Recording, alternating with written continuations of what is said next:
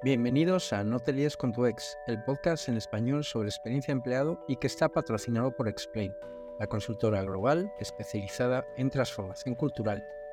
Maider Gorostidi es consultora organizacional y socia de Emana, empresa de formación basada en la mirada sistémica. Su forma de entender el diálogo le ha llevado a profundizar sobre el disenso, como una manera de enfrentarse a un relato compartido por todas las partes implicadas. La pregunta que nos lanza Maider es muy simple. ¿Podemos funcionar como equipo y que no estemos de acuerdo? Si queréis conocer la respuesta, os invito a escuchar la conversación con Maider Gorostivi y la importancia de abrazar el disenso como parte de la naturaleza Bueno, Maider, bienvenida. Muchísimas gracias por estar aquí. Buenas tardes. Muchas gracias a ti por invitarme. Oye, tenemos que hablar de un tema súper interesante contigo, es todo lo relacionado con el disenso y que dices además que la esencia del diálogo que no está en el consenso, que precisamente está en el disenso. ¿A qué te refieres cuando dices esto? Pues que las personas tenemos como esa idea, ¿no? Preconcebida de que el diálogo es el vehículo para ponernos de acuerdo, todas sí, y, todos. Y mm, precisamente el diálogo nace y debe su esencia al desacuerdo previo que hay esto me lleva a una anécdota. En, una ocasión tuve un intercambio de opiniones ¿no? Con, una amiga y me dice, ¿qué te parece esto? Era una cuestión de enjundia, laboral. Y digo, pues que no estoy para nada de acuerdo. Y me dice, ah, pues hasta aquí ha llegado nuestro diálogo. Y digo, no, precisamente ahora empieza nuestro diálogo. Entonces ese es el punto en donde nuestro afán, no solo el afán de, converger, de, pensar que opinamos lo mismo, porque no opinamos lo mismo, aunque vivamos en la ilusión de que sí, sucede, eh, yo creo que nos lleva a comprender el vehículo, el, diálogo, perdón, como ese vehículo, como esa herramienta que nos permite a ti y a mí eh, comprenderlo, comprendernos. De hecho, eh, Buber hablaba de, mutualidad, ¿no? De, comprensión mutua, cuando en realidad se puede matizar como el deseo mutuo de sentirnos comprendidos. Entonces, realmente lo que, lo que nos lleva al diálogo es nuestra distinta visión, nuestro distinto sentir, nuestro disentire. Nosotras somos personas que podemos tener perspectivas diferentes. Desde cada una de nuestras perspectivas apreciamos aspectos distintos de esa realidad que estamos observando y el elemento constituyente del diálogo es ese distinto lugar. Entonces, eh, de ahí viene mi, vamos, la, la, frase esa de que, de que la esencia del diálogo no es el consenso, sino, sino el disenso. Y esta lógica la aplicas con equipos, ¿verdad? ¿Qué, beneficio puede aportar a una organización esta aceptación de que nunca vamos a ponernos de acuerdo? ¿O cómo, cómo, cómo beneficia esto a un equipo o una organización? Bueno, primero antes de ver el, beneficio, eh, te voy a decir, eh, Rafa, que, que no todos los equipos ni todas las organizaciones pueden estar en un lugar óptimo para abrazar esta perspectiva, ¿no? Porque como en todas las personas o eh, también requiere eh, de un nivel evolutivo o de madurez del, propio equipo, de la propia organización o de la propia empresa eh, que se preste a, ver el valor de, todo esto. ¿Qué beneficios puede traer? Pues uno, el, el interiorizar que el mero hecho de que tú y yo no veamos una realidad de la misma manera no significa que entre tú y yo hay un problema porque en, ocasiones esa eh, distinta versión de una misma realidad eh, hace que entre equipos o entre personas emerja una tensión que pueda derivar en un conflicto en función del histórico ¿no? que, tengan, que tengan esas personas. Entonces, cuando realmente comprendemos que, que nuestro motor no está en ponernos de acuerdo en algo, sino en comprender mejor la realidad, gestionamos mucho mejor la diversidad y, somos un equipo y una organización más rica, más rica porque tenemos más recursos, porque comprendemos mejor el contexto desde el que habla la, otra, la otra persona. Quien dice persona, dice departamento, el departamento de calidad versus muchas, tenemos muchísimos ejemplos de, de luchas departamentales históricas en, en las organizaciones, en las empresas. Entonces, el poder comprendernos eh, más allá de nuestras diferencias nos regala, como te decía, recursos, nos hace personas y empresas y equipos más ricos eh, a priori. Claro, esto que se dice así tan alegremente, eh, se sufre, se padece y genera muchas, muchas situaciones incómodas. en mí la primera, en mí la primera. Yo no llego a esto del diálogo enfocándolo desde el origen, desde una perspectiva del disenso, ni mucho menos. Eh, históricamente a mí, y hasta el día de hoy, a mí también me gusta tener razón, pero ese no es el foco. Si nos ponemos en modo, suelo decir, en modo guerrero, lo único que conseguimos es la sensación de vencer. Eh, si nos ponemos en modo explorador, lo que conseguimos es comprender y comprender en, contextos tan complejos como los que vivimos hoy en día, eh, yo creo que es una de las grandes, de las grandes ventajas que, puede tener, que puede tener este enfoque.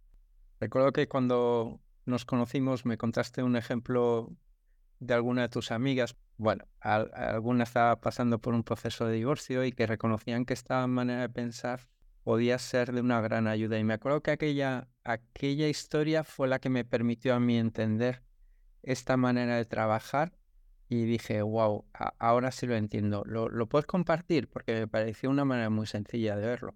Creo que es una manera muy accesible, como dices tú, de, de, comprender. Bueno, han sido unas cuantas las conversaciones con amigas que, que, estaban en el proceso de separación y que estaban sufriendo el, el proceso con las que he mantenido conversaciones en este, en este sentido. Y, hace poco volví a hablar con una de ellas de, la entrevista y de, y de esta parte ¿no? que, mm, que, comenté contigo cuando la primera vez que conversamos.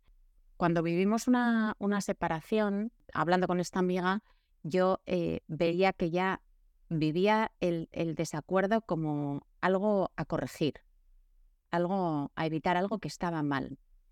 Entonces, esa perspectiva de, producto, de la tensión, del disenso, pues hace que en lugar de vivirlo como algo inevitable, si, os estáis separando es porque, porque no os habéis puesto de acuerdo en cosas fundamentales o porque habéis decidido que, realmente no compartís eh, cuestiones eh, básicas. Entonces, intentar estar de acuerdo eh, con alguien en, ese proceso es eh, garantizar un sufrimiento ad eternum, porque partes de la premisa de que no puedes buscar el estar de acuerdo con, con, esa persona. El objetivo no es estar de acuerdo, sino sostener ese desacuerdo en el tiempo para seguir avanzando en aquello que tengas pendiente con esta persona. Entonces a esta amiga que comparten hijos y en ese momento compartían eh, casa, porque estaban en el proceso de, divorcio,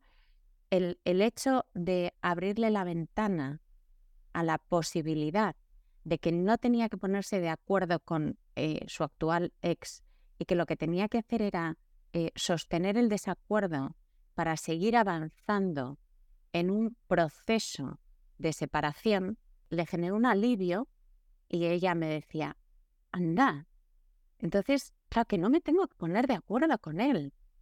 Eh, es verdad, o sea, que esto no es lo importante. Cuando vemos el, consenso o el disenso desde la dimensión de producto y no de proceso, eh, lo que buscamos es ese, ese resultado de acuerdo o de desacuerdo. Cuando lo vemos desde una dimensión de proceso, entendemos que, que, las, que, la tensión y la, y la diferente mirada eh, es, es, algo consustancial a, la naturaleza humana. Entonces, repito, en un proceso de separación o divorcio, es que esa es la esencia que nos convoca a ti y a mí, que vemos la realidad de una manera tan diferente que, que no conseguimos eh, avanzar como pareja, como matrimonio. Entonces, desde ahí, ¿cómo podemos avanzar a pesar de nuestra diferencia? Y lo interesante es, eh, bueno, el proceso que se abre cuando esta mujer mi amiga, conecta con el hecho de que no tiene por qué estar de acuerdo con su ex marido, sino que puede sostener esa situación, que esto es más complejo, y seguir avanzando para negociar una serie de cosas que tenían encima de la mesa. Pero lo que a ella le agobiaba era el hecho de, tener que llegar a, estar de acuerdo con él cuando en su fuero interno había una lucha terrible por eso, porque no quería. Entonces el día que le dices que no tienes por qué estar de acuerdo con él, dijo, uff, qué bien, qué liberación. Entonces eso te permite centrarte en otras cosas. Claro, es que me recuerda mucho lo que estás contando y, con esto vamos a pasar a ese tema que tú has trabajado tanto, a la construcción de equipos de alto rendimiento. Como un equipo en donde no están de acuerdo puede ser un equipo de alto rendimiento. Un equipo que consiga objetivos, que, pueda convivir juntos, etc. Porque en realidad lo que planteas de esta, este conflicto entre dos seres humanos también ocurre entre dos departamentos, por ejemplo, ¿no? Imagínate finanzas y marketing en donde los de marketing quieren invertir dinero para mm, porque están convencidos de que esto va a dar resultado y el de los de finanzas, imagínate, están muy preocupados con la tesorería. Bueno, claramente ahí hay un, un, conflicto. Es que esto se puede llevar a muchos territorios de una organización, el ejemplo que has puesto de esa pareja o ese matrimonio que se está separando, y, y asumirlo de una manera natural y construir equipos de muy alto rendimiento precisamente por entender esta lógica. ¿Lo estoy entendiendo bien, Maider? Sí, desde ahí, bueno, el equipo de alto rendimiento, claro, es el resultado de un proceso de aceptación y de, y de apertura, ¿no? En este, en este sentido de aceptación de la diferencia y de apertura a la diferencia. la tensión de la diferencia vive, convive en cada uno de nosotros, de nosotras. Eh, mi alter ego y yo solemos discutir muy a menudo y tenemos visiones diferentes de muchas cosas. Convive entre dos personas, eh, convive entre dos departamentos, convive entre dos socios, convive entre dos subculturas de una empresa que han podido ser los socios o las socias fundadoras, que a su vez han tenido visiones diferentes eh, de, una misma realidad. Y en esas, eh, en esas visiones diferentes, ver la complementariedad, como te decía al comienzo, pues es avanzar hacia un paso de, madurez o de evolución del equipo, porque en realidad em, el, equipo que acepta que estamos juntos, y digo a pesar de, entre comillas, no me veis el gesto que hago así con los, con los dedos, entre comillas, eso es un, síntoma de, madurez de un equipo.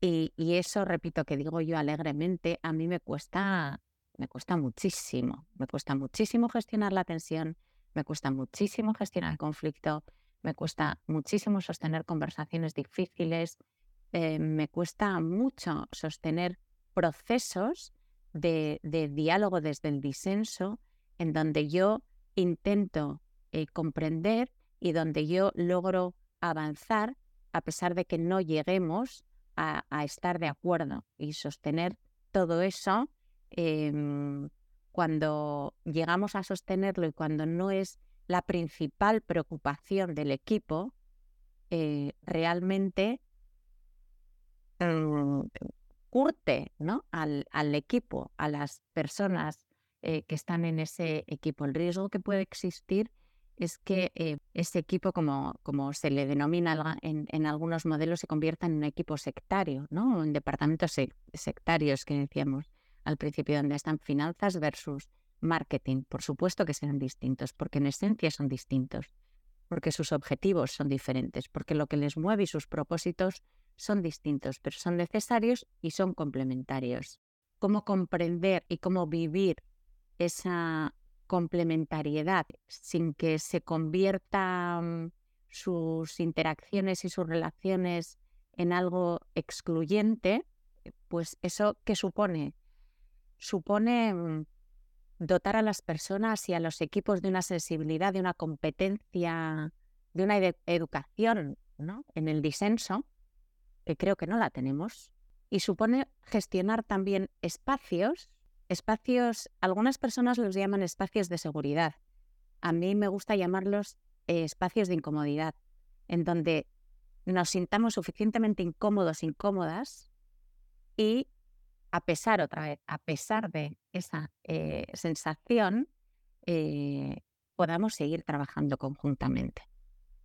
Entonces se requiere de, repito, de eh, el desarrollo de esa competencia y se requiere de, de habilitar espacios. Yo como líder puedo habilitar espacios para que eso emerja. Y cuando emerge, yo no intento taparlo, no intento evitarlo, sino que lo habito. Y desde esas diferencias que emergen, sigo trabajando. Desde, con, por esas diferencias, sin intentar borrarlas, sin intentar eh, llegar a un punto de convergencia que puede resultar empobrecedor para el equipo. Oye, cuéntanos, Maider, ¿algún caso práctico en donde esta forma de trabajar haya dado resultado?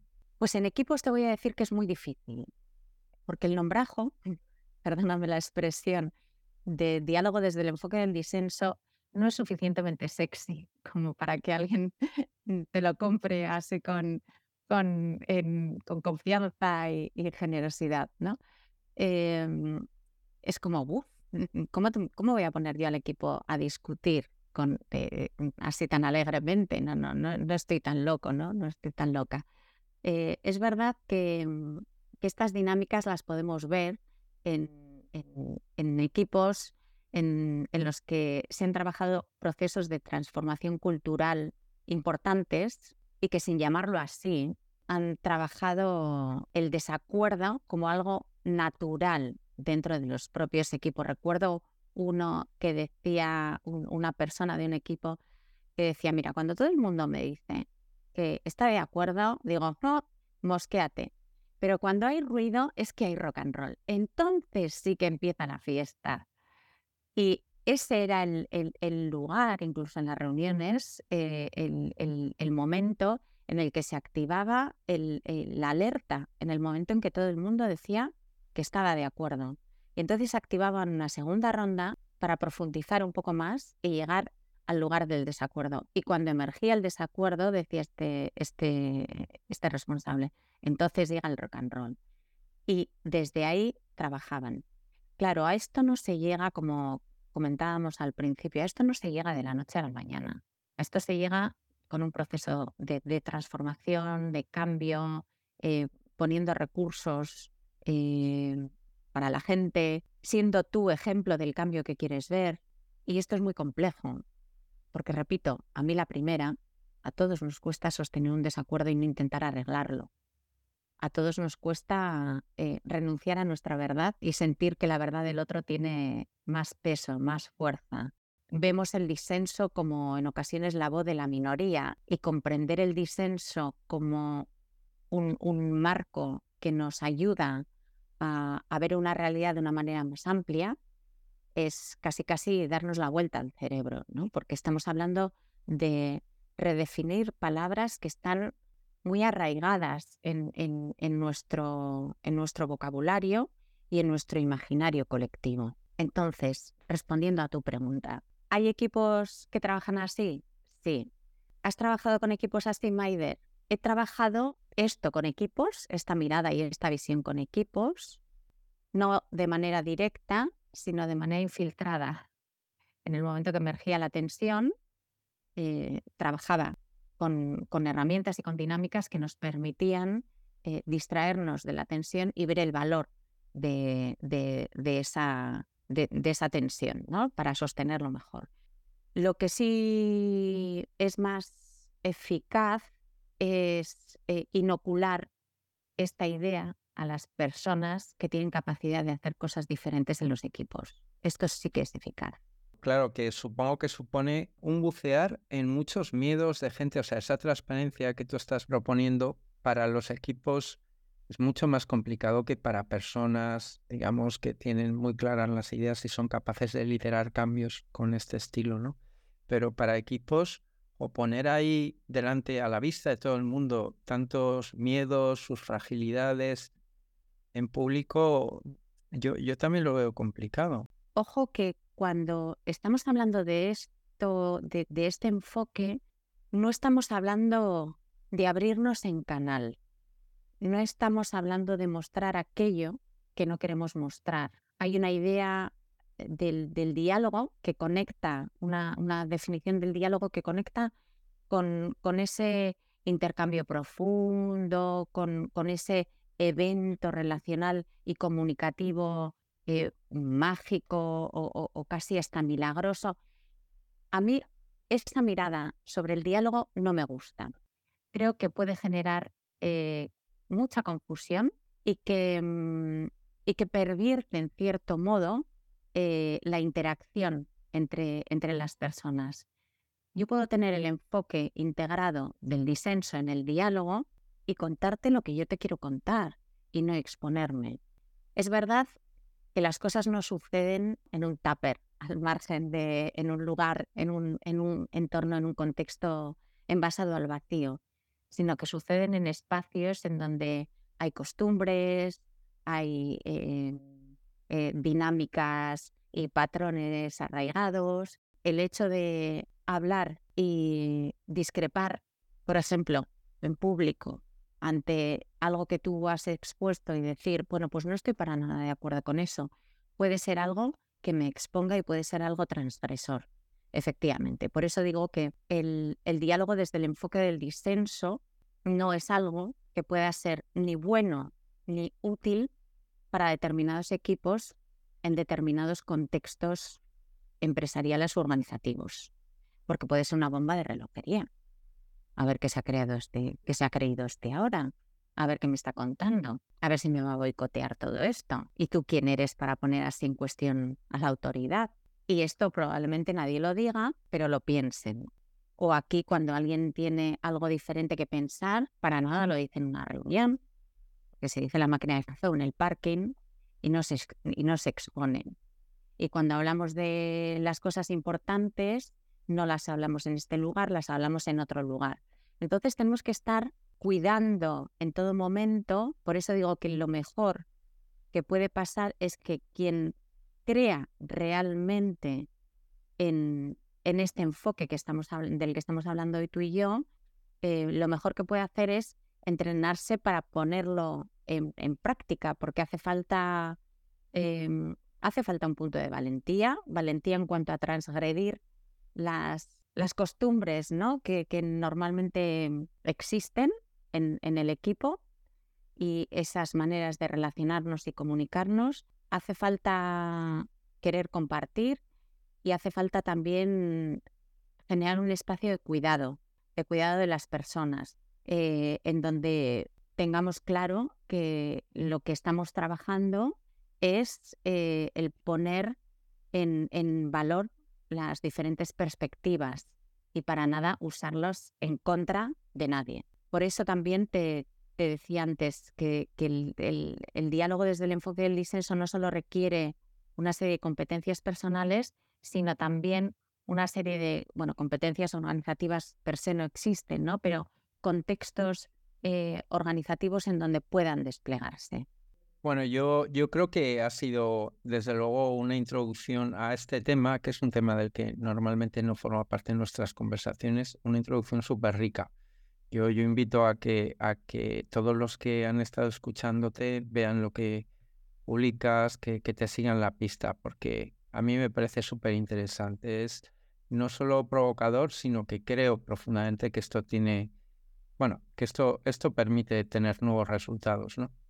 Oye, para terminar siempre hacemos la misma pregunta, Maider. ¿A quién se te ocurre a ti interesante e inspirador para poder ser invitado a este podcast? Pues mira, para mí una persona interesante e inspiradora desde que la conozco ha sido siempre eh, María Carrascal, directora y fundadora de, de Emana. Y yo creo que, que tanto su proyecto como su mirada y su forma de, de estar en, las empresas son genuinas y, como te decía antes, eh, inspiradoras. Entonces yo creo que, que merece la pena entrevistar a María Carrascal y siempre merece la pena escuchar a María Carrascal. Qué bien, pues anotamos, anotamos el nombre de María. Muchísimas gracias, Maider, por este tiempo que hemos pasado juntos. Te deseo muchísima suerte en todos tus proyectos y espero que coincidamos de nuevo. Gracias a ti siempre. Un abrazo. Un abrazo.